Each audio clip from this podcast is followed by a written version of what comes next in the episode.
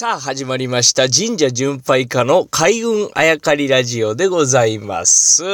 えー、神社に行きますとですね、まあ、いろいろ、あのー、まあ、見どころというかね、神社ごとに違うところがあるんで、まあ、気にして見てみると面白いところってたくさんあるわけなんですね。まあ、わかりやすいところで行けば、もうこの番組の最初の方でいろいろやりましたけど、狛犬見てみたりとか、あと、その前に、ま入り口といえば鳥居見てみたりとか、まあ、あとはまだやってないですけど、神社のこう作りっていうのがあるんですね。まあまあ、それもちょっと面白いんで今度やろうかなと思うんですけれども、まあ神社ごとに違うものといえばですね、一番面白いマークなんですね。これあの、皆さん、家紋という言葉を聞いたことがあると思います。まあ家紋自体を見たことあるとかね、まあ未だにあの、お家ごとに家紋大事にしているというところがあると思います。これ家紋というのは家ごとに、あの、まあ、あるマークのことですね。紋章の門と書きますけどね。家ごとにある紋章ということで家紋というのがあるんですけれども、これ神社ごとにも似たようなものがありまして、これをですね、神社、社の門ということで、社門というんですね。この社門もいろいろあって面白いですね。もう、でも大概は、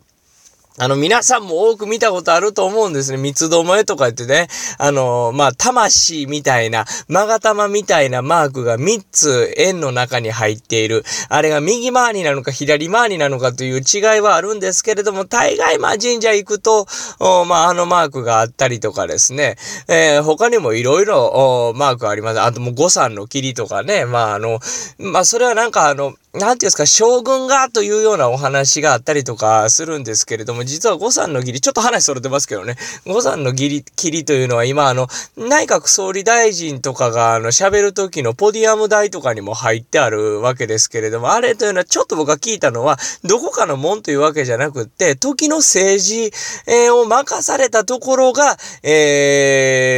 な、なんていうんですか、つけていいマークやというのを聞いたことがありますね。というのは、ということはですよ、今この令和の時代、あの、まあ、内閣総理大臣っていうのが、あの、政治を任されているというね、言っても過言ではないわけですよね。まあ、任命されてね。えー、なので、そう、今は総理大臣が誤算の器を使っているけれども、これは時の将軍とかが使っていたというのは、えー、そういうことらしいですけど、まあ、こういったのが門が入っているところもあありますね。というのは、まあ、時のの権力者となんか関係があったのかなとかっていう見るのも面白いですね。あとは僕はこの番組で、えー、何回も何回も言ってる官兵者とか国兵者とかね、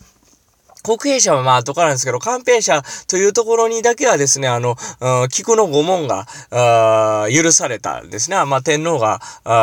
天皇のマークですからね、あの菊の御門というのは。というのは、まあ官兵者だけはつけていいよなんていうのがあって、まあそこから国兵者もいいよとなったというのを聞いたことありますからね。だから神社に行ってみればね、菊の御門が、あの、まあついてあるっていうのは、まあ相当すごい神社やなと。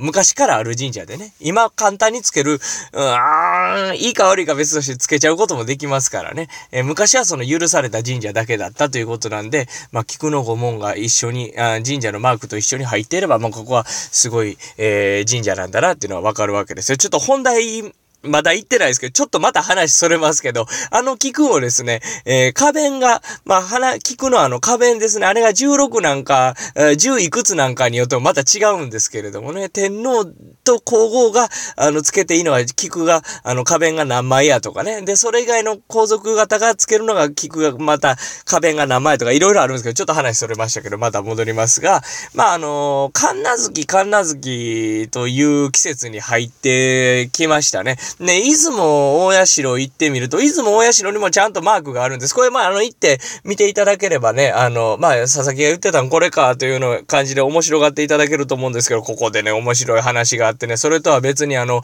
亀の甲羅みたいなマークなんですけど、あの、縁がね、丸とかじゃなくてね、出雲大社は、その中にね、あの、有名人の有、まあ、あるという字ですね。あれが入ったマークがちらほら、えー、あるわけですよ。